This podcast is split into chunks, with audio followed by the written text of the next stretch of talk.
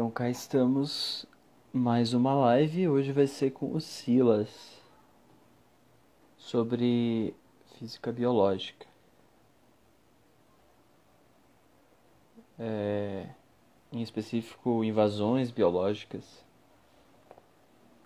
Então vai ser com o Silas Poloni. Então, quando ele entrar, eu vou colocar ele aqui pra gente fazer.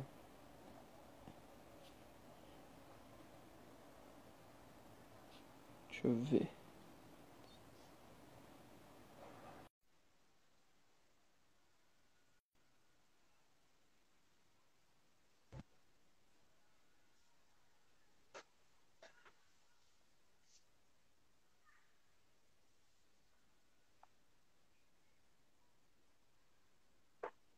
Então, só. É... Deixa eu ver. Ah, tá aí. Show. E aí, Silas? E aí, Vini, beleza? Tranquilo? Show. Tranquilo. Então, hoje fiz conversa com o Silas Poloni, que faz doutorado no IFT Unesp, doutorado em Física Biológica, né? Fez o mestrado no IFT também. Exato. Enfim, aí hoje vamos trocar uma ideia sobre o que o que tu estuda, né? Basicamente, que o, o que eu sei até então é que é, dentro do, de biologia matemática, física biológica, a temática do teu estudo é, é invasões biológicas, né? Isso, invasões biológicas. É. Para quem não sabe o que é invasão biológica, é quando uma espécie nova ou um, ou um, tipo de animal novo, né? Precisa ser, quer dizer, é uma espécie, mas uma espécie nova entra num ambiente no qual não é nativo. Então, você pode pensar, sei lá, o que, que aconteceria se chegasse um grupo de hienas no Brasil? É um caso mais, assim, bizarro possível, mas seria nesse sentido. As hienas não moram no Brasil, não o habitat natural delas. O que, que aconteceria se um grupo de hienas chegasse aqui? É basicamente nesse sentido que vão as perguntas. E, uhum. bom, claro que esse foi um exemplo muito drástico, né? Mas o que acontece é que essas invasões biológicas elas acontecem mais do que a gente pensa do que do que isso seria que aconteceriam, né? Porque todo dia você tem viagens internacionais de pessoas, você tem viagens internacionais de produtos, né? Os produtos são comercializados daqui para lá, de lá para cá. E com isso você tem a entrada de pequenos insetos, pequenos mamíferos, você pode ter a importação de, de, de outros animais que servem para controle biológico de outras, de outras pestes, né? Na, no setor agrícola. Então, que acontece se você traz esses, esses pequenos animais e você perde o controle deles, né? Ou desses animais, perde o controle deles eles se espalham por esse habitat que não é o deles. Né? É isso que eu estudo tipo, basicamente. É, e esse, o que acontece é num sentido de tipo é, é, número de população de espécies em geral, tipo espécies que já estavam ali, espécies que, isso, que chegam no tem... lugar, esse tipo de coisa. Exato. Quando uma nova espécie chega num habitat que ela não não é nativa, né, o que, que ela provoca? Ela pode competir com uma espécie local, ela pode predar uma espécie local, ela pode ser predada por uma espécie local. Isso traz mudanças no ecossistema, né? E aí você pode ter aumento ou redução de algumas espécies e, e, e com aumento e redução de espécies locais, outras espécies sofrem as consequências disso. É, um, é um ciclo, né? Acaba sendo um ciclo de, Sim de reações que acontecem porque uma espécie nova entrou. E, e tudo isso daí é gerado, é, vamos dizer assim, é tudo isso. Tu tenta entender esse, esse tipo de dinâmica com modelos, com algum tipo de modelo que vai descrever essas interações. Exato. Geralmente a gente escreve modelos para o número de, de, de de indivíduos daquela população ou para a densidade de, de, indivíduos daquela população numa determinada área. Né?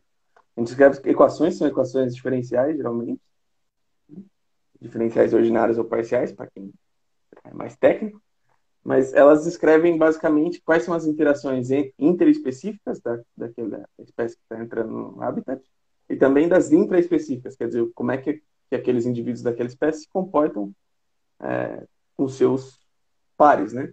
Então, você pode ter que eles competem entre si, você pode ter que eles precisam de um número mínimo de, de indivíduos para poder conseguir se reproduzir, ou para conseguir pre, é, prevenir ataques de predadores, ou para conseguir predar determinados, determinadas presas. Então, tem que modelar tudo isso, escrever uma equaçãozinha que, tra que traz esses efeitos para a equação, né? Escreve uma equaçãozinha com esses efeitos e vão descrever como eles vão crescer, como eles vão é, interagir com outras espécies e tudo mais. Pode crer.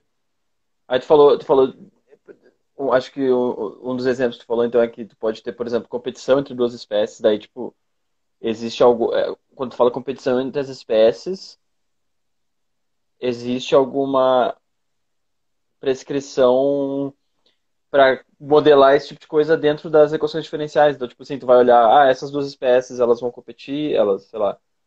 Eu, eu não sei, tipo. Exato. Você escreve assim, a, de, a densidade de uma, de uma população 1, ou o número de habitantes, de, de indivíduos dessa população, e o número de habitantes da, da população que compete com ela. Sabe? Então você tem aqui a população 1 e aqui a população 2. E você vai escrever que a presença da 2 é maléfica, quer dizer, causa um decréscimo no número de habitantes da população 1, e vice-versa. Isso seria um, um, jeito de escrever uma relação de competição. E isso, isso é geralmente competição por recursos em geral. Então pode ser competição por alimento, pode ser competição por, por espaço, competição por. Quer dizer, qualquer tipo de recurso serve como, como o, o, o cara-alvo da competição, né? competição por espaço, como eu disse. E aí você tem esses, esses fatores, você escreve as equações para esses dois caras. Você pode ou não escrever equações para o recurso, né? Que são, e aí você teria um sistema de três equações. Você teria um competidor, outro competidor e o recurso. Mas geralmente, o que você escreve geralmente é que um competidor e outro competidor eles têm relações antagônicas um com o outro, né? Quer dizer, um, um é muito prejudicial para o outro e o outro é muito prejudicial para o primeiro. E quando você inclui o recurso, você só coloca que os dois predam um recurso junto. E a dinâmica mesmo vai se encaminhar de estabelecer quem que é o melhor competidor nesse caso. E aí, uhum. é, nesse sentido.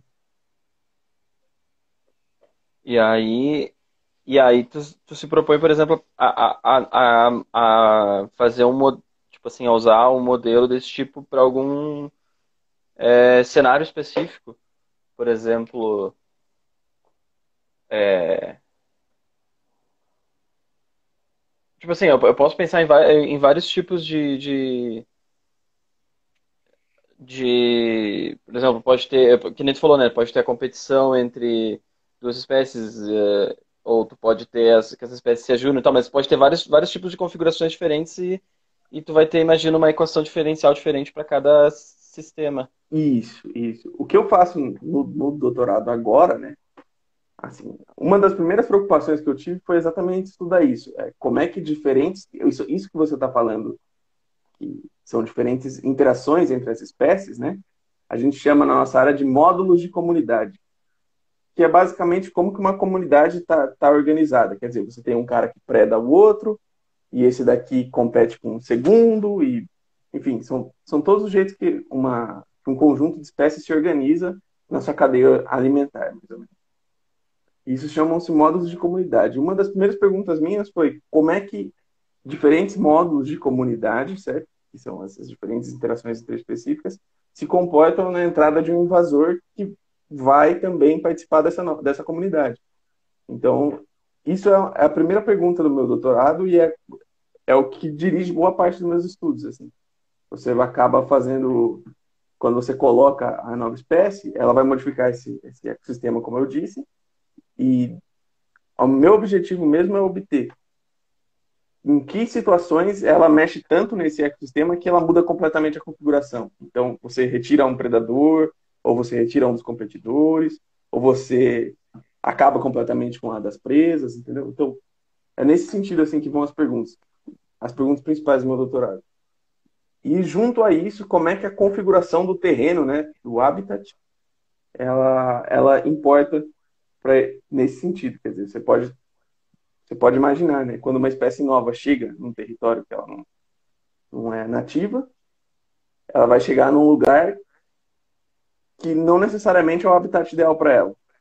E nesse local que não é o habitat ideal para ela, ela vai se espalhar e em algum momento ela vai encontrar um outro tipo de hábitat. Então, por exemplo, pode entrar numa área de fazenda que é próxima à Mata Atlântica. Então, em algum momento, se ela está se espalhando, ela pode entrar na Mata Atlântica. E aí o que acontece quando ela entra na Mata Atlântica? É um, é um habitat melhor, é um habitat pior para ela? Depende. E é nesse sentido também que eu faço essas perguntas. Hoje é isso que eu tô, assim, mais. Hum, são as perguntas que eu mais estou atacando. Pode crer. Tipo, tu vai, ao mesmo tempo, tu vai olhando para diferentes, então, diferentes é, é, módulos que a gente falou. Diferentes isso. cenários, assim. Não, não, não pega, ah, vou estudar esse caso aqui. Você vai olhando algum tipo de, de fenômeno que pode ocorrer em vários tipos de. Isso, isso. Assim, é o estudo um módulo de cada vez, né? Porque a gente tem vários módulos que são módulos clássicos, né? E aí você vai estudando esses módulos um de cada vez. Então você tem competição entre dois, duas espécies, você tem mutualismo entre duas espécies, você tem predador-presa, né? Uma relação sempre predador-presa. Você tem uma relação de, de, de competição com recurso explicitamente modelado, que você escreve com seus recursos. Você tem situações que é a que eu estou mais estudando, que é o mais desenvolvi, que é a relação de é, predador, é, predação intraguilda, que chama, né? É quando você tem dois consumidores por um recurso e, esse, e esses dois consumidores têm uma relação de predador-presa entre eles. Então, além deles competirem por um recurso em comum, eles se predam. Uhum.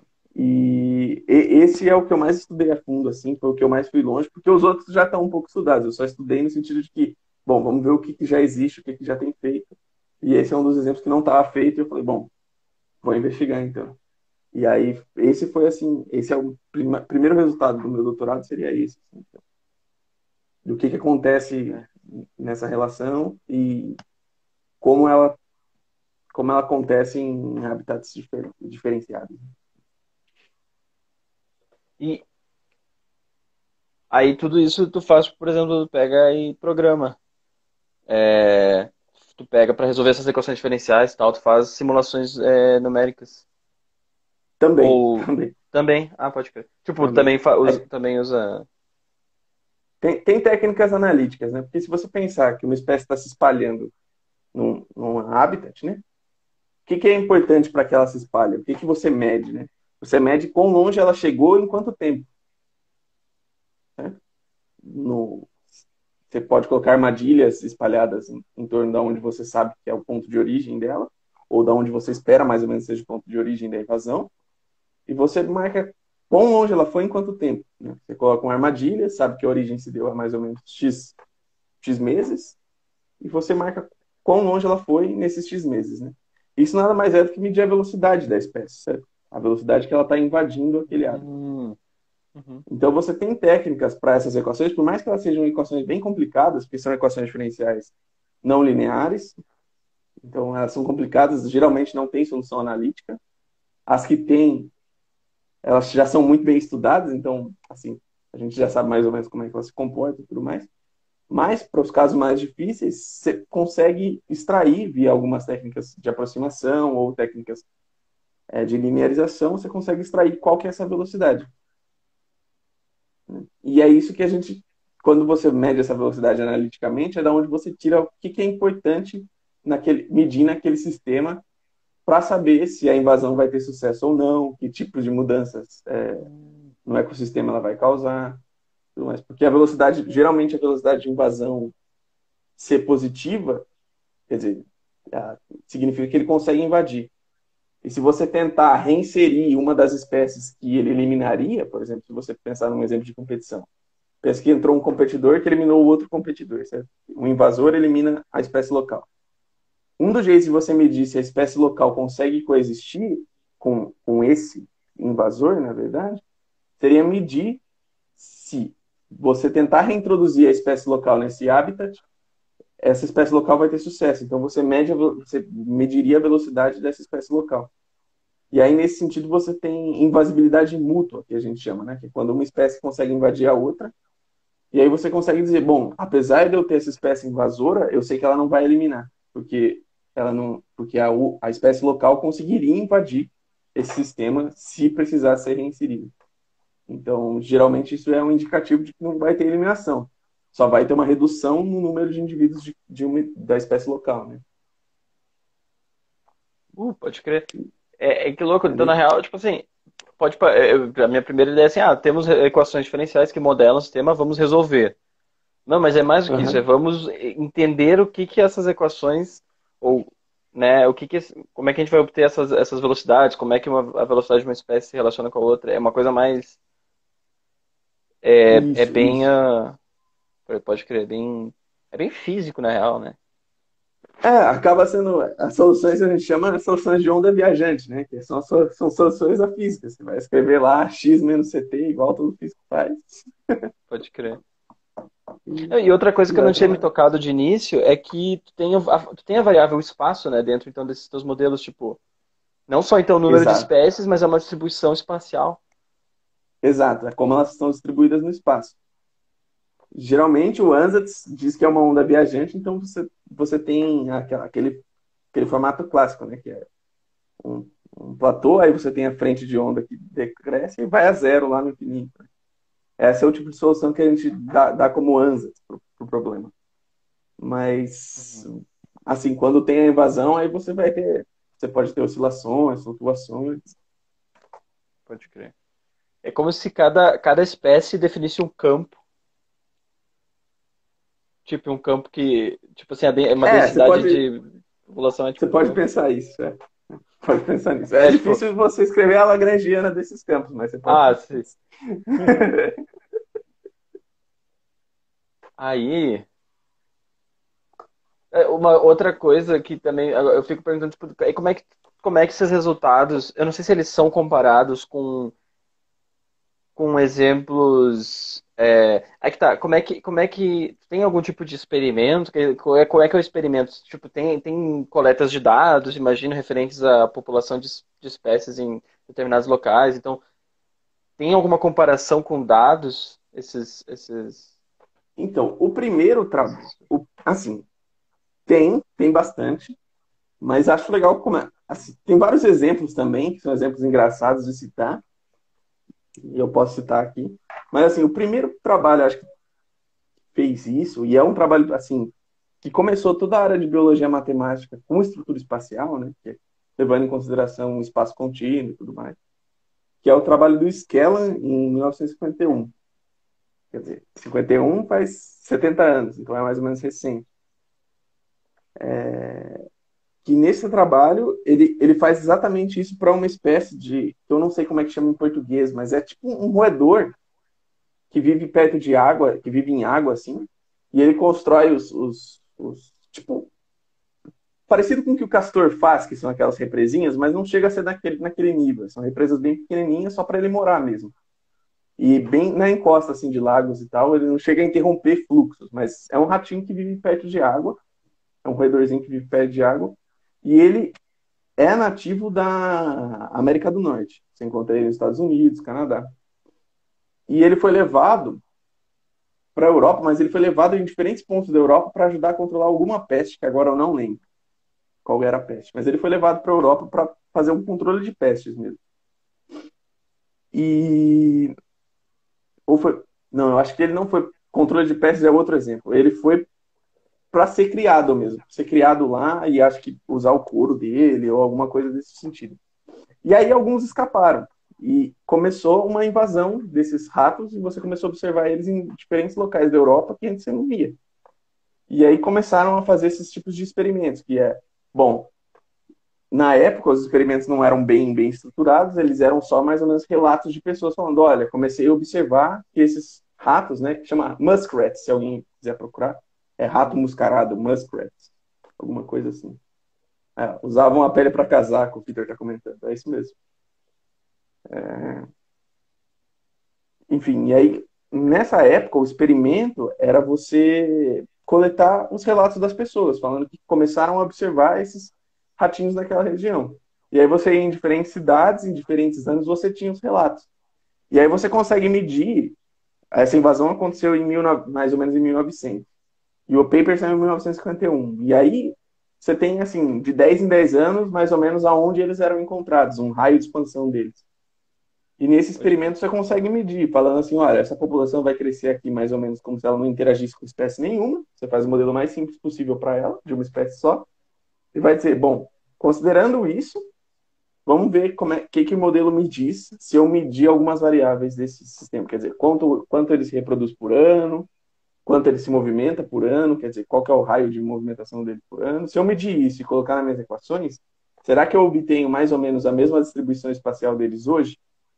E aí ele, hum. o Skellan foi lá, colocou isso nas equações, colocou as, as parâmetros que ele mediu na população e, foi, e obteve a velocidade, uma velocidade linear, né? Que é, é uma constante, certo?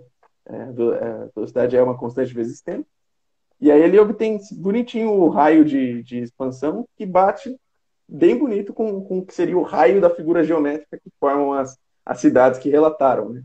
Então você tem lá uma, uma figura meio deformada, mas você pode traçar um raio que, que circunscreve essa figura meio deformada e dá o raio que o Skellan mede. E aí isso é o primeiro trabalho que, tem, que obtém sucesso em aplicar a teoria para o experimento. Nesse campo, né? Claro que a teoria, aplicar a teoria para o experimento foi feito anteriormente com sucesso, mas no campo de, de biologia de invasões, invasões biológicas, é, esse é o primeiro experimento. Aí você tem outros exemplos. Você tem um exemplo dos do sapo cururu, o sapo cururu brasileiro mesmo, não sei se vocês sabem, é um sapinho mesmo. Quer dizer, sapão, né? Ele é meio grandão assim. E ele levaram ele para a Austrália. Esse foi para controle de pestes. E lá na Austrália ele também invadiu. Eles escaparam alguns, eles invadiram. E nessa, só que esse é um exemplo mais engraçado, porque esse é um exemplo que traz evolução dentro do contexto de biologia, de invasões biológicas. Porque, tudo bem, você, pode pensar assim, né? Os, os caras estão invadindo ao longo dos anos, são, é um tempo que passa, mas a evolução não para de acontecer. Tem vários fenômenos evolutivos em, em, em invasões biológicas, mas, assim, basicamente, só para entender, um, uma das coisas que eles evoluíram foi o tamanho de perna, porque com isso eles se movimentam mais rápido. E aí, os sapos na origem de invasão tem as perninhas curtinhas. E quando você olha para o sapo que está lá na frente de invasão, que é mais ou menos aonde eles estão sendo primeiro observados hoje em dia, tem as pernas gigantes, assim, para pular mais alto e ir mais longe. E você tem. Esse é um exemplo bem legal. E isso faz o quê? Que no começo, a velocidade de invasão que você media desses caras era era, eu acho que 15 km por ano, assim, eles se espalhavam 15 km por ano. Agora eles se espalham por 50 km ao ano, entendeu? É uma velocidade muito maior. Já triplicou a velocidade deles porque eles evoluíram no processo. Isso seria tipo, se tu, tu falou que, né, que, por exemplo, no primeiro exemplo do, do, dos ratos lá, o modelo que, o, que o cara lá usou, o Scalon, é, foi um modelo mais simples e aí tinha uma velocidade constante, isso que tu falou, né? Isso, isso. E aí, nesse caso, por exemplo, tu já teria que é, usar, tipo assim, para tu poder entender essa, esse aumento de velocidade, já teria que. Nem sei se tem como modelar um tipo de coisa tipo evolução, mas. Então, tem, tem, tem jeitos de modelar. É o que eu estou mais interessado em fazer agora. É, é, é a minha próxima frente de trabalho é exatamente essa entender como é que você coloca os efeitos evolutivos nesses modelos, para entender como é que a velocidade de invasão vai mudar, entendeu? Porque você pode ter efeitos que fazem a velocidade de invasão aumentar, igual eu comentei, de 15 km por ano para 50 km por ano, e você pode ter efeitos que fazem ela assim parar completamente, se você tiver efeitos evolutivos de mutação, por exemplo. Se você tiver uma mutação deletéria, quer dizer, uma mutação que é muito prejudicial para a espécie, tem um efeito muito engraçado, que é que se essa, se essa mutação aparece na frente de onda, ela tem uma chance maior de ficar naquela população, quer dizer, que a gente chama de se fixar. Quer dizer, uma mutação se fixa na população. E se ela for deletéria, quer dizer, se ela for prejudicial, ela consegue parar completamente o avanço da população, a ponto que ela fica ali travada até que ela consiga escapar dessa mutação deletéria. Então ela não consegue se mover, mover sei lá, pode ser uma mutação, por exemplo, reprodutiva eles têm uma reprodução muito pior. Ou pode ser que eles não tenham um índice de competição com espécies locais muito, muito bom. Então, eles competem muito fracamente com as espécies locais devido a uma mutação que aconteceu ali na frente de onda. Então, assim, tem vários efeitos legais que podem parar ou dar um, um super aumento na velocidade de, de invasão. Então, é, é, bem, é o que eu estou interessado hoje. Que massa, tipo, eu não tinha pensado, eu nunca tinha, não, não achava que era possível. E tipo, mas aí esse tipo de, de coisa, tipo, bom, falei. Não, pode falar, pode falar.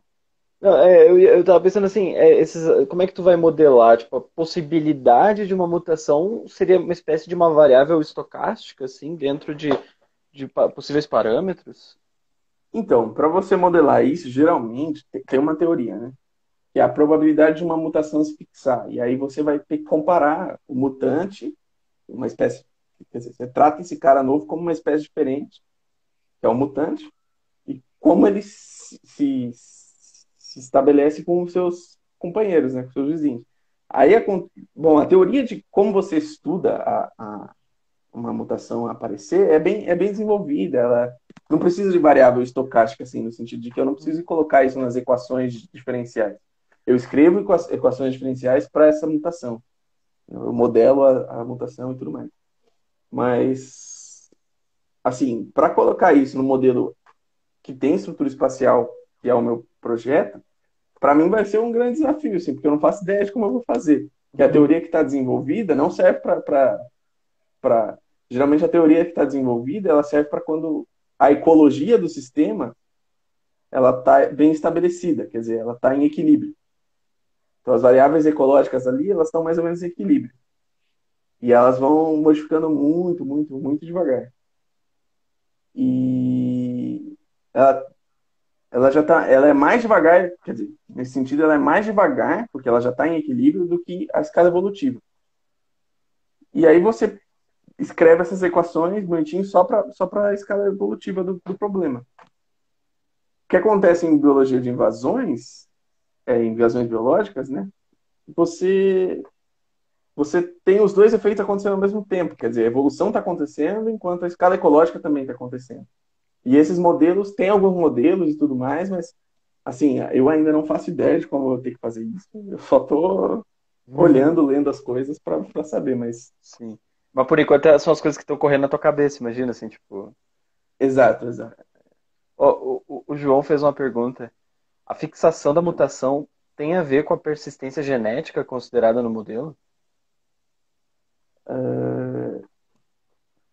Persistência genética? Assim, bom. Por persistência genética, ele diz que é quanto um filho herda do, do pai, é isso? Quanto de características o filho herda do pai? Bom, aí sim. Se você considerar que o filho. Que isso é a mutação em si, né? Persistência genética, quer dizer, eu, não sei, pode ser que seja um termo mais biológico e eu não estou por dentro porque eu sou físico. Né? Mas se é nesse sentido, bom, tem a ver, né? Se, é necessário que o mutante, quando ele vá ter filhos, a probabilidade que ele tenha um filho que também é mutante tem que ser grande. Porque se ele puder ter um filho que não é mutante, ou ter um, ou ter um filho que é o mutante dele, né? É o mutante do mutante. aí as coisas complicam um pouco, né? Porque você tem então você precisa ter uma herdabilidade muito grande, que é o que a gente chama, né?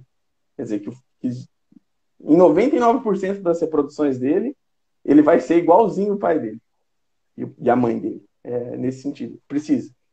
Você precisa, porque senão você assim, você acaba incorporando efeitos que a gente chama de. como é que você escreve a, a, reprodução desses indivíduos? Quando você tem uma espécie só e não considera evolução, você, você considera exatamente isso, que cada indivíduo é uma réplica perfeita do seu ancestral. Quando você coloca evolução, você pode ter que cada indivíduo de uma espécie é, não mutante é uma réplica perfeita do seu, do seu ancestral, com uma probabilidade muito grande. E aí quando essa probabilidade muito grande não é satisfeita, ele vira um mutante. Tem uma probabilidade muito grande dele não ser mutante, né? Significa que você, sei lá, se você pensar numa distribuição, é quase uma delta distribuição de, do, seu, do seu perfil, né? Do seu, seu grupo de caracteres, e com o grupo de caracteres do seu pai é quase uma delta distribuição de que seja o mesmo.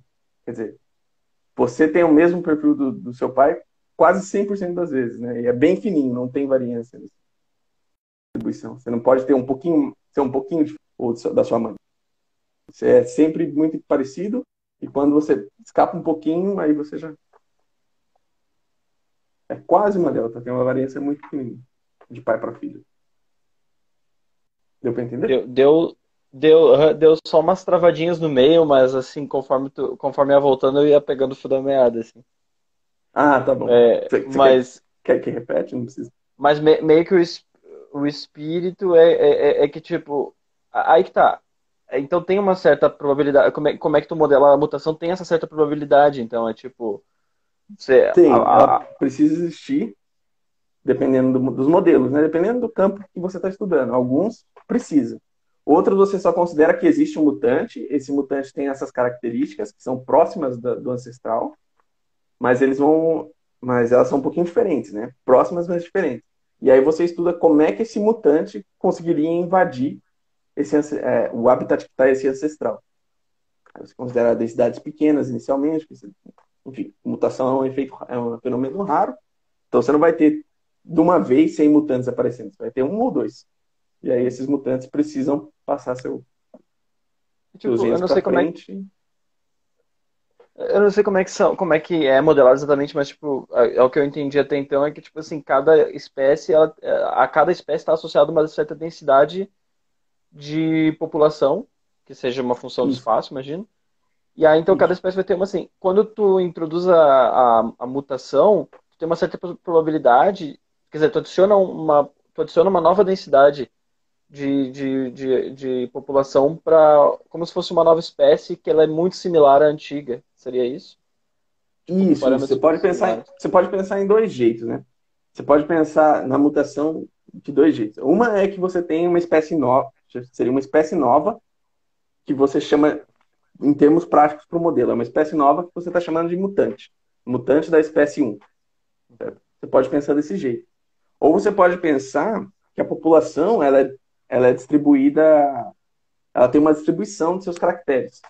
Então, cada indivíduo daquela espécie, igual todos nós humanos, certo? Você pode pensar se você olhar 100 humanos diferentes e coletar o tamanho do braço deles, essa distribuição do tamanho de braço vai ser normal.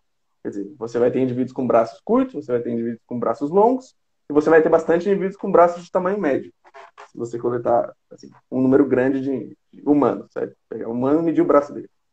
Você pode pensar que essa população que você está modelando tem uma distribuição desse jeito.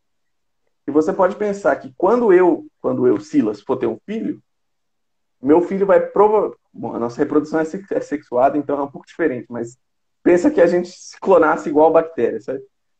Quando eu me clonar e tiver um, um Silas 2, certo?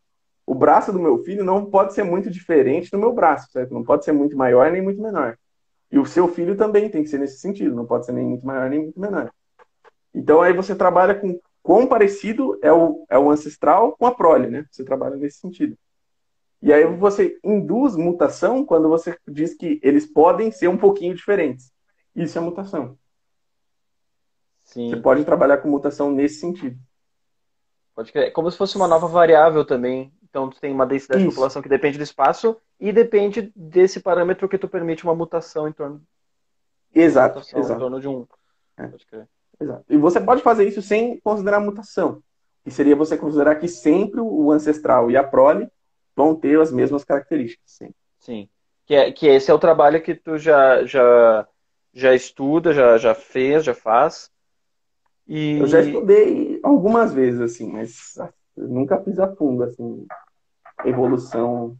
Não, é, pois é, o, o sem evolução é o, é o que é o que tu já, já, já domina. Então o próximo passo seria introduzir essa, é, isso que. Exato. O próximo, o meu próximo passo, quer dizer, da onde eu tô, tem vários próximos passos que eu posso dar, assim. mas É. o próximo passo que eu gostaria de dar é, é introduzir efeitos evolutivos. Caramba, isso abriu uma, uma janela de possibilidades, assim, tipo, eu nunca tinha enxergado que dava pra modelar, sei lá. Então, ev- evolução eu sabia que dava para modelar. Agora, evolução em invasões biológicas também, para mim, foi uma abertura de possibilidades na hora que eu li o primeiro paper. Falei, caramba, não sabia que isso existia, não. Que massa.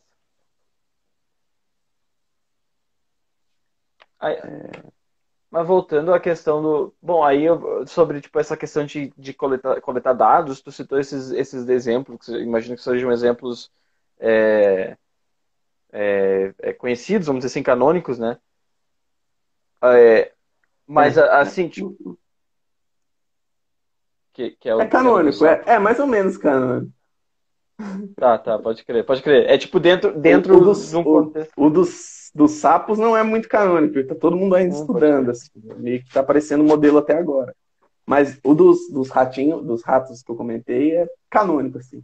É a citação, todo mundo que está em, em biologia matemática estudando ecologia espacial ou qualquer coisa que tenha espaço envolvido, vai citar o trabalho que eu comentei lá de 1951, porque é o trabalho-chave, assim, é quem começou. Ele é um exemplo canônico. Mas de qualquer forma, eh, medidas estão sempre, tipo assim, os dados estão sempre sendo, tipo, tá sempre sendo feito medidas e aí existe um contato, vamos dizer assim, entre a parte teórica e a parte de, de tu, tipo assim, e, e, e verificar os modelos. É que eu não sei até que ponto os modelos eles precisam ser verificados, quer dizer, precisar precisa, né? Mas tipo, o quão é urgente é isso? Acho que imagino que até não tanto, né? Então, claro, quando você vai para nossa área, né? Quando você vai para uma coisa mais aplicada, quer dizer, você tem um problema bem definido, que é um problema com uma espécie que está invadindo um local, e nesse local você já sabe quais espécies estão, estão lá e tudo mais. Então você tem um problema muito bem definido, você já sabe qual é o módulo de comunidade que você vai ter que estudar, que tipo de técnica matemática você vai ter que aplicar, qual, qual abordagem você vai ter ali. Esse problema mais aplicado, você precisa ter a construção da teoria muito, muito detalhada. Você precisa ter certinho todos os dados da população, você precisa escrever certinho as equações para que elas representem exatamente o fenômeno biológico que você está vendo. Então, nesse sentido, você precisa que a teoria seja bem construída, porque você precisa entender aquele, aquele processo e precisa que quando você resolva essas equações, o que você obtenha não seja muito distante dos seus dados, entendeu? Não seja muito distante do que você observa. Eu trabalho mais numa parte que é mais abstrata, assim. Se fala assim, olha, Saquei, saquei. Existem esses módulos de comunidade, existem esses tipos de problemas. O que, que acontece quando eu considero essas coisas e resolvo esse problema? Quer dizer, o que acontece quando eu, considero esse módulo de comunidade, que é a de predação intraguilda que comentei? O que acontece quando eu considero esse módulo de comunidade em habitats periódicos que, ou heterogêneos? Então, como é que a invasão vai se dar nesse sentido? E, e esse lado, você acaba não tendo muita confirmação teórica, porque você você está escrevendo os modelos para explicar fenômenos mais gerais. É coisas que você esperaria observar na natureza caso isso viesse a ocorrer. Não necessariamente que você vai, mas que você esperaria. E você descreve um, um conjunto de fenômenos geral. Então, você, descreve todo. Naquele, naquele sistema, você descreve todas as possibilidades e você vê qual que é o. Quando você vai para a prática, né, quando você precisa aplicar o seu modelo, Aí você vai ver qual daquela, daquelas saídas que você apresentou previamente é que ele vai tomar. Sim, faz sentido. Eu até agora eu comecei a traçar um, um paralelo com altas energias, né? Tipo, os experimentos, quem, quem conversa mais com experimentos é quem trabalha com a fenomenologia, que, que constrói os modelos e tal, e, e precisa verificar. Agora, quem está mais trabalhando na teoria, na verdade, talvez está construindo ferramentas para que as pessoas que, que vão modelar possam usar, né? Então, entender Exato. as ferramentas, tá? matematicamente, tal. Você... É, para quando você ir para o campo, quer dizer, quando você tiver uma coisa mais aplicada, você saber mais ou menos o que você pode esperar. É mais esse sentido que é, que é a ecologia teórica, a biologia matemática. Quer dizer, biologia matemática e ecologia teórica tem todas as vertentes que você pode imaginar. Super aplicado, pouco aplicado, mais, mais no meio. Mas sim, na parte que eu estou, que é mais menos é menos aplicada, é mais teórica, a gente tem mais essa, essa, essa abordagem de, olha, o que a gente pode esperar mais ou menos. É isso. E aí, quando precisar o, o, de verdade, a gente vai.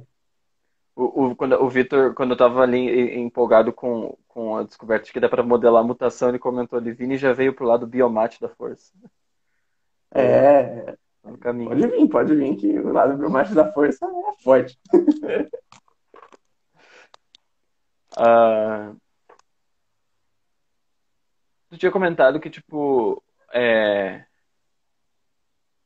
o, o trabalho que mais. Que, que tu...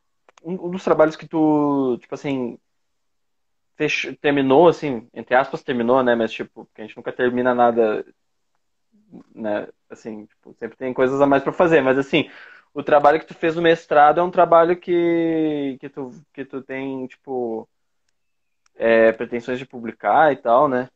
Eu não sei se tu. Isso. Sobre o meu trabalho é, do mestrado. Meu trabalho do mestrado é um pouco mais técnico, mas, assim, ele não é sobre invasões biológicas, ele ainda é sobre biologia matemática, mas ele trabalha um, um, um problema um pouco oposto, assim.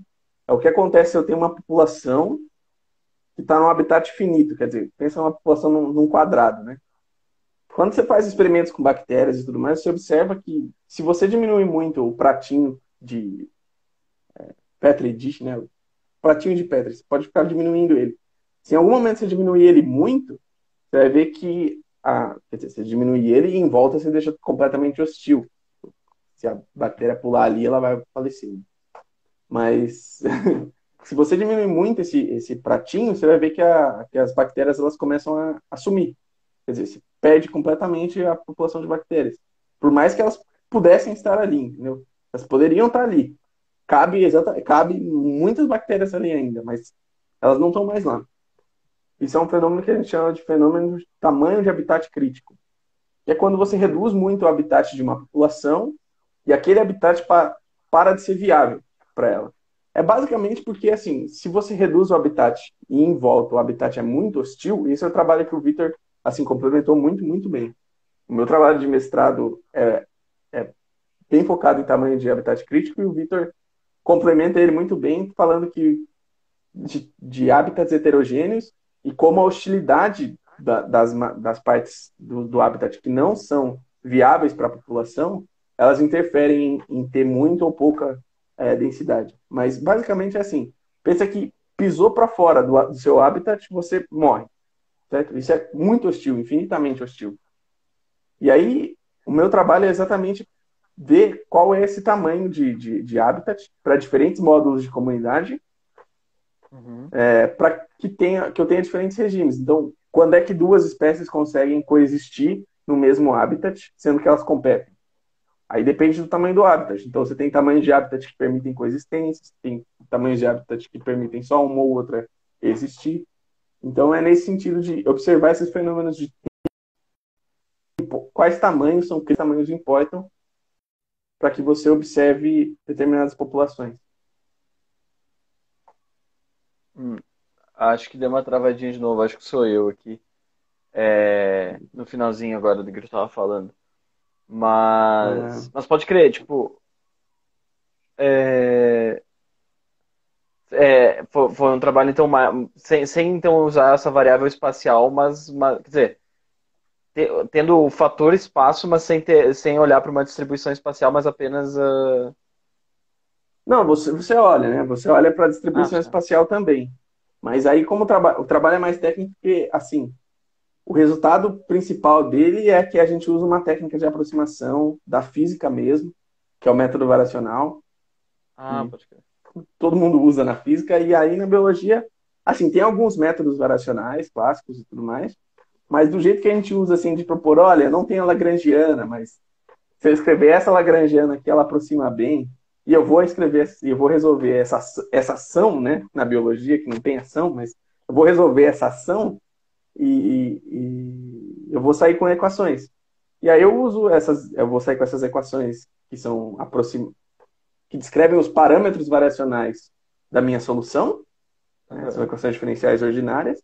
Então, é um método de aproximação que tira eu de um, de um, de um problema que são equações diferenciais parciais, que são complicadas, para um problema que me leva para equações diferenciais ordinárias. É uma é método variacional que você usa em mecânica quântica também.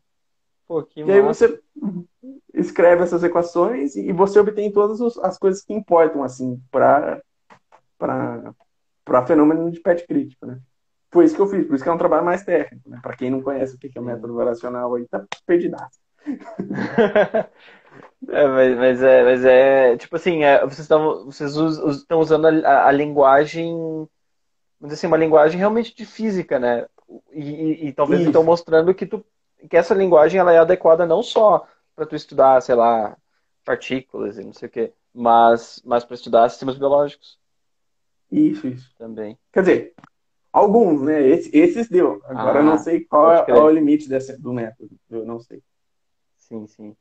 Tipo, e, e, tem, e será que tem uma, uma, uma ideia de que talvez é, método variacional, né, usar um Lagrangiano para descrever dinâmicas de sistemas biológicos é uma coisa assim que, tipo, é, um, é, é, é, vislumbrado que isso possa, tipo, sei lá, ajudar de alguma forma, tipo, facilitar ou tipo, dar algum insight novo em sistemas biológicos, eu não sei.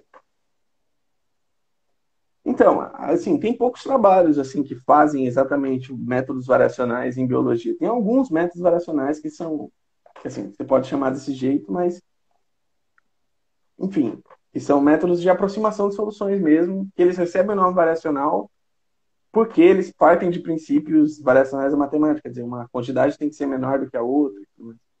Mas, assim, os insights gerais é que são aproximações, né?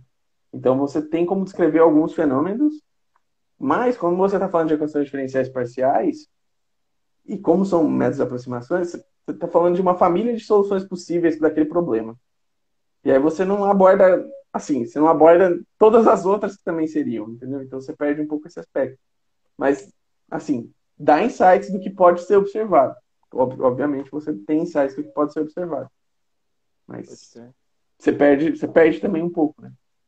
do que a teoria analítica mais bonitinha, mais completa, mais matematizada e tudo mais, que escreve o problema muito bem, só que é muito difícil, não é assim, para um físico pegar a matemática que está sendo usada naquelas equações é um processo um pouco chato, né? Você tem que estudar muito, é um, é um precisa de um curso de pós-graduação em matemática, né? São cursos de pós-graduação em matemática. Uhum. Que não é o que o físico faz. tipo, e, e, aí, por exemplo, né, nesse estudo, então, mais de, de invasões biológicas, vezes também não, não, não chegou a, a, a olhar desse aspecto de variacional e tal. Não, não foi necessário. Não, não, não. Em invasões biológicas, a gente usa só que a solução é uma onda viajante e vai para frente. E em método variacional, você usa que a solução ela é, tem uma forma que você queira, que ela precise ter, dependendo das condições de fronteira, né? você descreve a forma dela no espaço e aí você vai estudando os parâmetros variacionais que você colocou. Sim. E uma outra, uma outra questão que eu, que eu ainda fiquei com uma pulga atrás da orelha na parte de modelar é, mutação. Hum.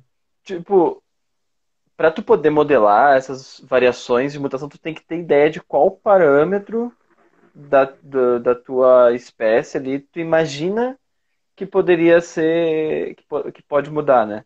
Devido, que pode, eu não sei, porque você imagina que tipo, ah, a, né, a, a espécie se reproduz e daí o, o filho tem tem a perna maior, por exemplo. Então tu vai ter que ter um, um, parâmetro que é o tamanho da perna, por exemplo. E aí tu vai ter que dizer, ah, não, eu acho que Isso.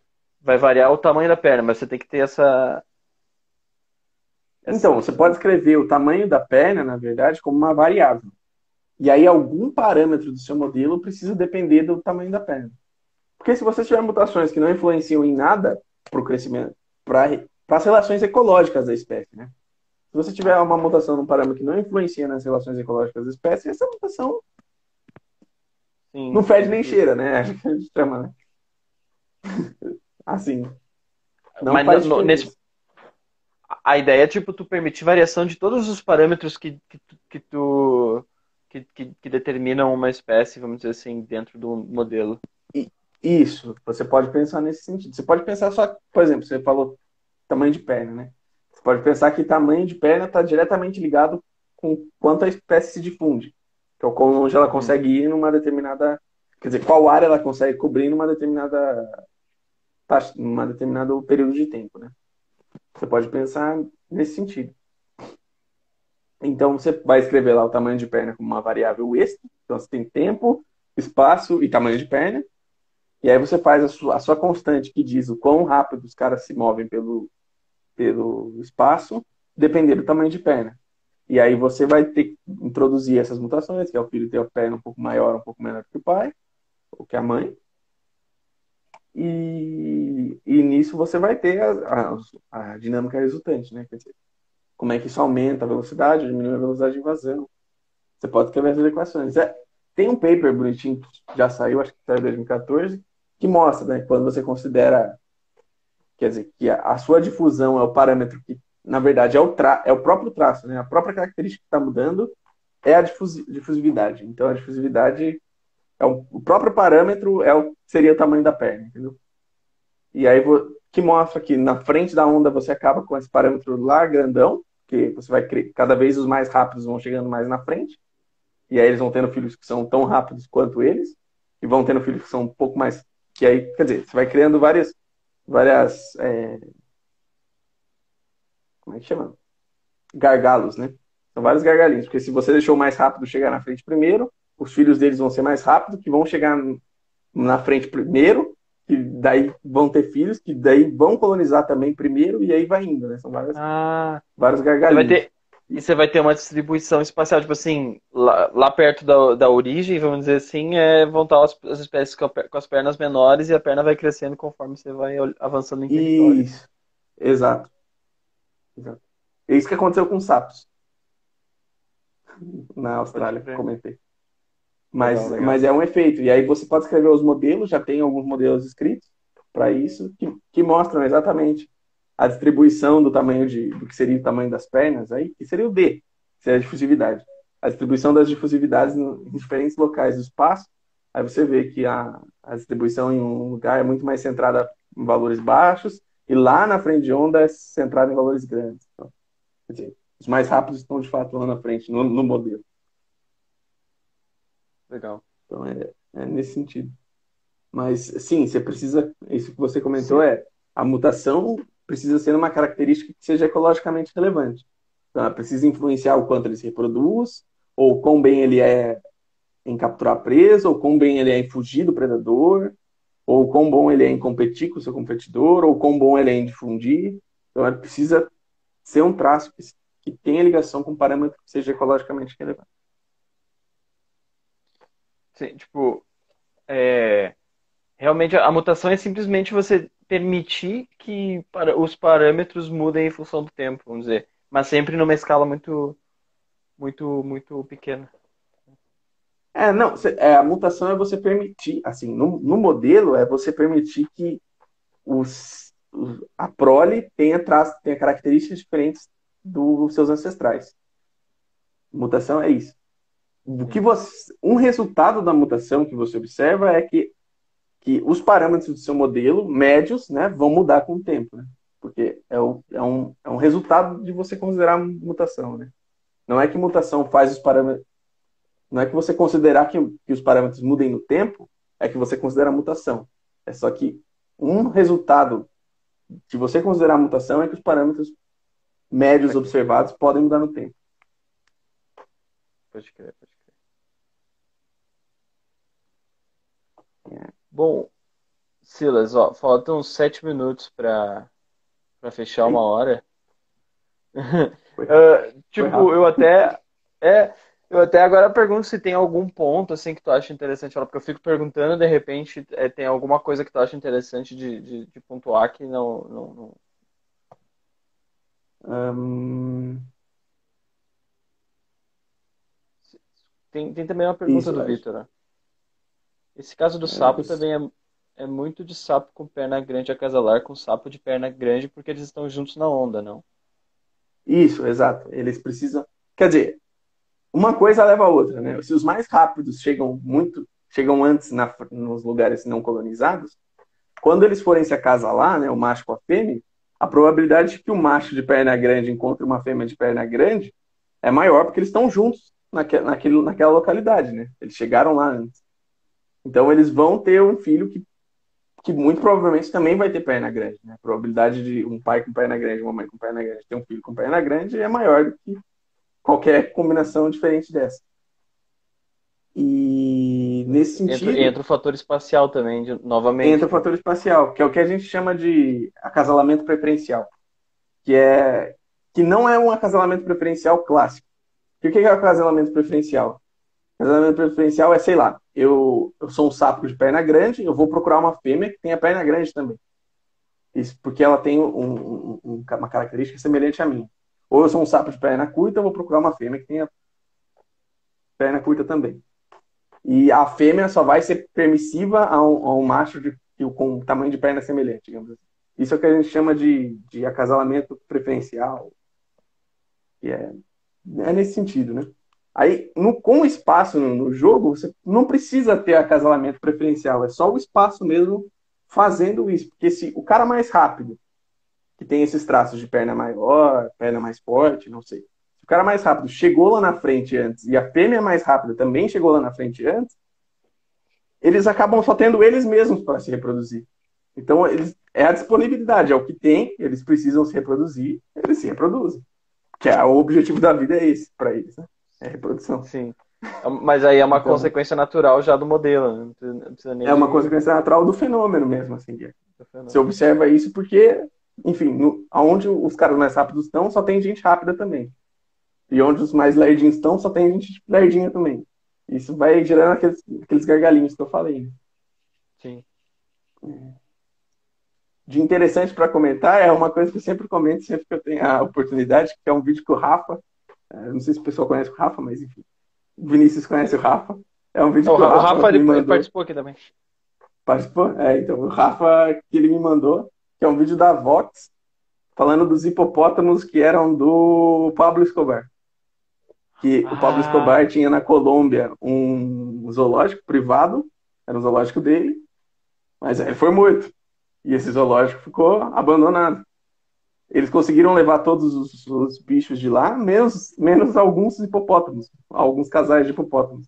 Esses casais escaparam desse zoológico e agora são baita problemão na Colômbia, porque, quer dizer, se você pensar da onde os hipopótamos vieram, que é da, na África, na África tem temporadas de seca, temporadas de chuva, então você tem agentes naturais que impedem o crescimento explosivo dos hipopótamos.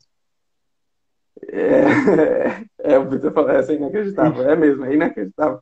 E aí, o... na Colômbia, não tem seca. Na Colômbia, o tempo é tropical, certo? E você tem, você tem condições ideais para o crescimento de hipopótamo. Então, sei lá, tinha quatro hipopótamos há, há, sei lá, algumas décadas atrás. Hoje você tem quase uma centena de hipopótamos vivendo no vilarejo. E esses bichos eles são super agressivos, quer dizer, não pode chegar criança perto deles, porque eles vão tentar matar, não pode chegar pessoa perto deles, que eles vão tentar matar. E aí o governo colombiano não sabe como reagir. E, enfim, é um exemplo de invasão biológica que a gente, assim, perdeu o controle, né? Eles não. É super caro para transportar um hipopótamo de volta para a África. Matar a população não gosta, né? Você matar um animal, a população é obviamente contra. Então, meio que eles estão num beco sem saída lá. E os hipopótamos se dão bem. E, e imagino que vai aumentando cada vez mais a população, assim, né? Isso, isso. É, você tem cada vez mais, eles vão se procriando, procriando. De repente está aumentando a perna do hipopótamo, ele tá crescendo. Aí, aí, aí tem mais essas coisas aí. Mas. Cara, que Mas... Depois aí, quem, quem estiver assistindo, procura o vídeo da Vox. É... Acho, que é, acho que é um Vox Borders. E aí coloca, é Pablo Escobar Zoo Colombia Problem, sei lá, alguma coisa assim no YouTube, vocês não devem achar. Não, é muito difícil de achar. Pode crer, pode crer. Bom, então. É... Bom, então, vou te agradecer por ter participado, Silas. Obrigado. Eu que agradeço massa. o convite. A gente conseguiu falar de coisas, de, de vários assuntos, assim, é, em torno da, das coisas que tu estuda, acho que ficou bem legal, assim, tipo. Eu, eu, eu, eu, tu sabe que eu, eu gostei, simplesmente assim, dessa parte de, de, de modelar mutação, achei legal, achei, achei massa. E uhum. obrigado para quem assistiu aí. É, e é, eu agradeço também. Mandou pergunta e tal. Então é isso aí. Beleza. Valeu. Valeu, Vini. Eu agradeço o convite aí. E agradeço todo mundo que assistiu também. E é isso aí. Show. Beleza.